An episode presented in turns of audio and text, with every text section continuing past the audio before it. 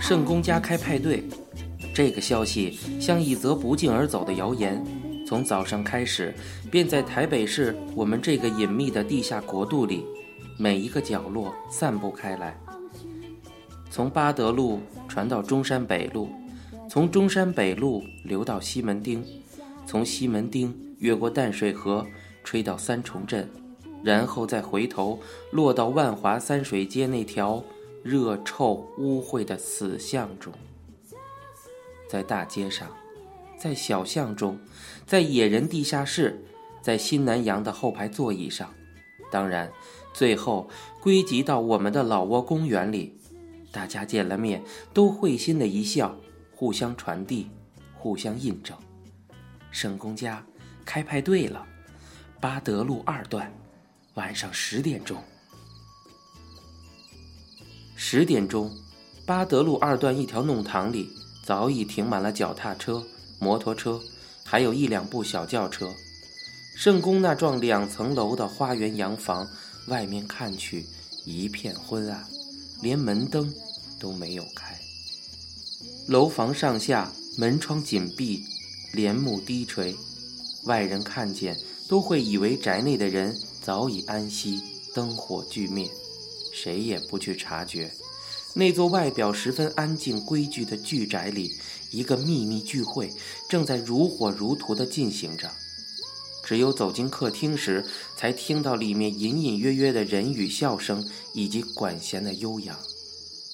客厅门口，一排排、一行行，早已堆满了各式各样的鞋子，有尖着头、系着带子的老式皮鞋。有搂着小洞的白皮鞋，有泥滚滚、发着焦臭的运动鞋，还有几双赤裸裸的高跟木屐。圣公家的客厅十分宽大，容得下四五十人，可是里面一片黑压压，都挤满了人头。客厅中央那盏大吊灯旋转出红、绿、紫三种颜色的灯光，配着唱机。播放出来的《碎心花》的 Tango 节奏，转得偌大的一间客厅像只大水缸，各色水浪波涛起伏。一个个人的身上、脸上时红时绿，好像一群色彩艳异的热带鱼，在五颜六色的水波中载浮载沉。里面的人都扯高了喉咙，叫着、笑着、跳着。可是谁也听不清楚谁的话，因为客厅那座两吨半的冷气机正开足了马力，轰轰的喷射，把人语笑声镇压下去了。门窗关闭的紧，客厅里到处散着一股清一色浓浊的男人味。主人公圣公坐在客厅一端凸起的台上，一张檀木的太师椅上，居高临下。睁着他那双老的眼睛，既感性而又无可奈何地瞅着那一群暖烘烘的青春肉体，半刻也不肯安分地蹦跳着、飞跃着。圣公穿了一件黑丝绸香港衫，左边胸带上绣着一朵最红的海棠花，头上残剩的一撮稀发一缕缕的梳得妥妥帖帖的附在头顶上。因为他常年风湿，圣公的背疼得变成一把弓，背后衬着两只软泡泡的黑丝绒的椅垫。圣公的万年青电影公司刚推出一部文艺片，叫《灵与肉》，轰动港台，创下近年来的票房纪录。圣公心花怒放，便开起派对来，来庆祝《灵与肉》的成功。连电影那支主题曲《碎心花》也得了一个大奖。圣公对我们确实是慷慨的，时常无缘无故，他会叫一桌酒席，让我们吃得兴高采烈。他夹在我们中间，拍着我们的背说道：“能吃就吃吧，孩子。像我，连块排骨都啃不动喽。”圣公镶了一口的假牙，只能吃虾仁蒸蛋、鸡血豆腐。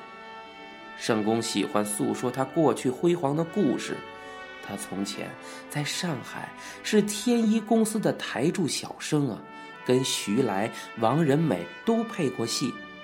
他说徐来最美，不愧是标准的美人。他把他从前那些剧照拿出来给我们看，我们都笑了起来。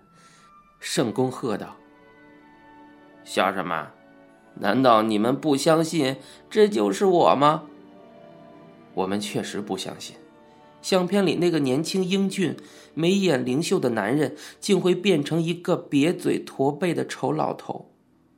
上次圣公开派对，我们吃完喝完，大家成群结队一哄而散，谁也不肯留下来陪圣公宵夜，喝红枣桂圆汤，听他那些讲了又讲的古老故事。在空旷的客厅里，圣公。独自颓然地靠在太师椅上，茶几上烟湿酒罐，糖纸瓜子壳堆积如山。圣公突然感伤起来，淌下了两行衰老的泪水。他对杨教头感叹道：“哎呀，杨胖子，老来无子，到底是凄凉的。”杨教头是圣公唯一的知己，圣公的感慨，只有他才能了解。杨教头安慰道：“算了吧，圣公，养儿子不孝顺也是枉然嘛。”嗯，说的也是。喏，那块料还不错呀。圣公转向坐在左手边上的杨教头说道。他正窥着老的眼睛，指向人群中一个身着红火紧身衫的少年。少年的身材很帅，长腿细腰，一个倒三角的身体，宽厚的胸膛上两块胸肌嚣张的隆起。少年仰面昂首，左顾右盼，一副目中无人的狂态，都堆在他那似笑非笑上挑的嘴角上。圣宫十人。灵与肉中的男主角林天一经他提拔，当时就平步青云的红了起来。杨教头用扇子摇点了那个红衣少年一下，说道：“那个骚东西嘛。”他歪过头去，凑到圣公耳下，报告了一段少年的经历。杨教头说。这个华国宝，人都叫他骚包，一天到晚爱亮出他身上那几斤健身房练出来的肌肉来。倒是读过一年一专的，他呀自以为是是电影明星了，是个刁狂无比的浮华少年。然而这个人啊，嗯，真是绝顶的聪明哦，也有才，倒真是一块料。你看见没？跟在他身后寸步不离、戴着一顶巴黎帽的那个人是谁？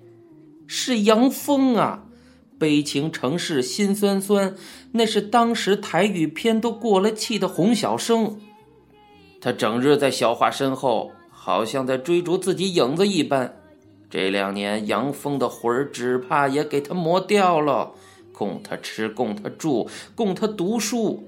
华国宝却冷冷的说道：“我并不稀罕。”杨教头说着华国宝的那点事。老鼠呢，在人群中却窜来窜去，趁人不觉，从茶几上捏走了那包未开封的长寿，迅速地塞进了裤子后面的口袋里，又挤到那张大理石面的八仙桌边，从一只朱漆的四色糖盒里狠狠地抓了一大把金银纸包着的巧克力，正要往胸袋里放，却让聚宝盆的卢思悟一把抓住了手腕子。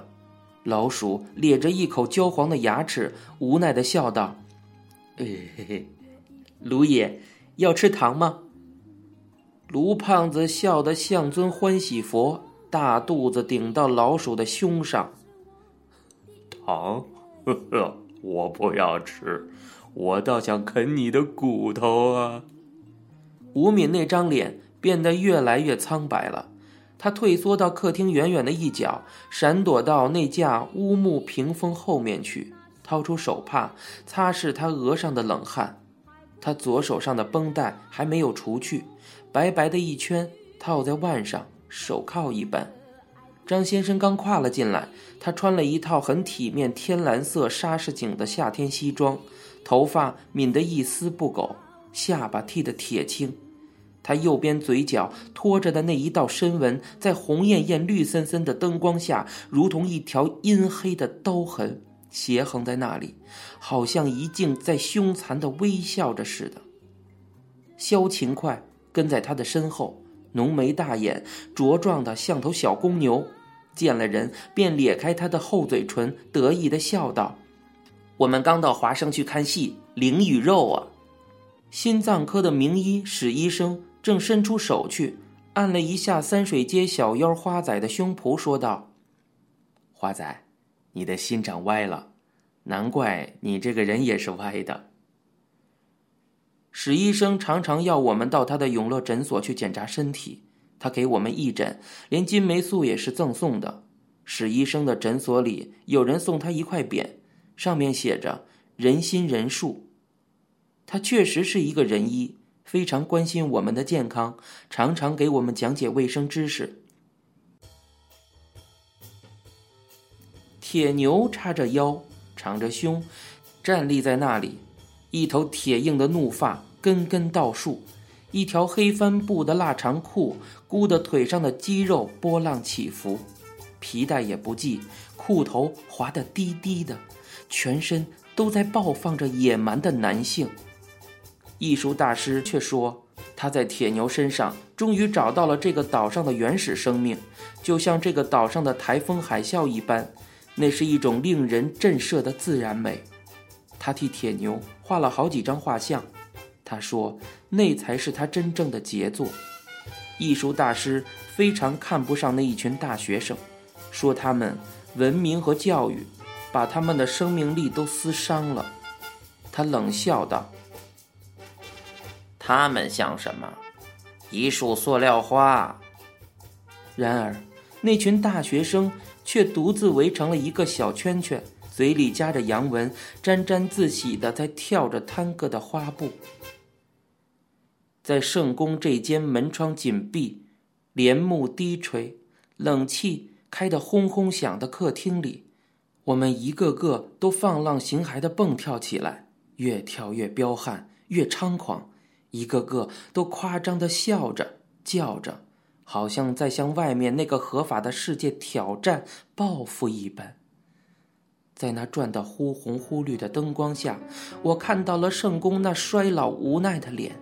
杨峰那张追悼哀伤的脸，华国宝那张狂傲的脸，吴敏那张苍白的脸，张先生那一张浮着一抹凶残微笑的脸，这一张张年老的、年轻的、美貌的、丑陋的脸上，都漾着一股若有所失的暧昧神情，好像都在企图遮掩什么似的，遮掩一些最黑暗。最黑暗的隐痛，一颗常年流着血不肯结疤的心，在那旋转的灯下，我又看到了那张古铜色、高颚消腮的脸。没错，立在我前面的是那个头一次带我去瑶台旅社去、小腹练得铁板一样硬的中学体育教员，他正朝向我伸出了他那筋络崎岖的手臂来。在旋转灯下，我看见了一只只的手，吴敏的那只绑着白绷带、受了创伤的手，老鼠那只被烟斗烙起了燎泡的手，杨峰那只向华国宝伸了出来而又痛苦迟疑缩了回去的手。在这个封闭拥塞的小世界里，我们都伸出了一只只饥渴绝望的手爪，互相凶猛地抓着、掩着。撕着、扯着，好像要从对方的肉体里抓回一把补偿似的。体育教员的那只手像钢爪一般，一把扣住了我的右腕，夹得我的手骨直发疼啊！他是那样急切地望着我，红丝布满的眼里好像又有千言万语要向我倾吐一般。